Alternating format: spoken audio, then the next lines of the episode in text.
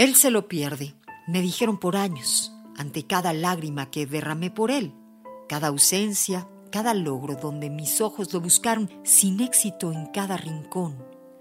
Él se lo pierde, le dijeron a mi madre, mientras enloquecía e intentaba rearmarse sin lograrlo, mientras dos manos no le alcanzaban para sostener tanta soledad, mientras intentaba desaparecer ella también. Él se lo pierde nos dijeron, y nos mintieron. Él no se perdió nada. Él viajó, él amó, él construyó una nueva vida. Él disfrutó, él vivió la vida que quiso.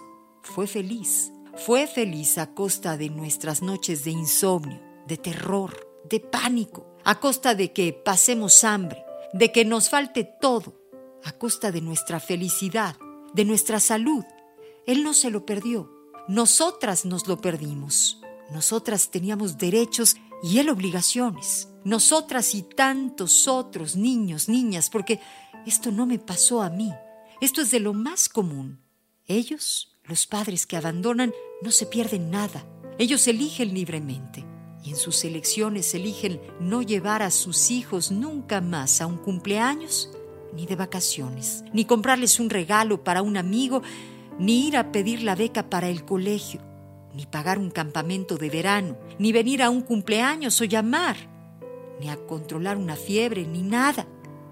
Y esto muchas veces sucede ante el abandono físico, hombres que les cuesta hacerse cargo de su paternidad, aunque la hayan deseado, que no saben cómo, que ni se les cruza por la cabeza dejar de salir o, o dejar de ir al fútbol porque el niño está enfermo. Dime si todo lo que dije antes no se aplica a muchos hombres que viven con sus hijos. Dejemos de victimizar y romantizar el abandono, porque a la frase él se lo pierde, hasta le falta un pobre adelante, como si fuese una injusticia del destino, algo que les ocurre a los hombres y no pueden manejar, y bueno, ellos se lo pierden. No, basta.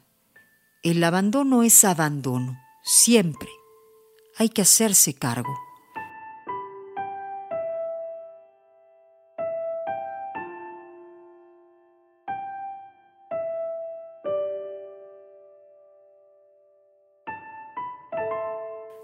En el 95.3 de FM es amor.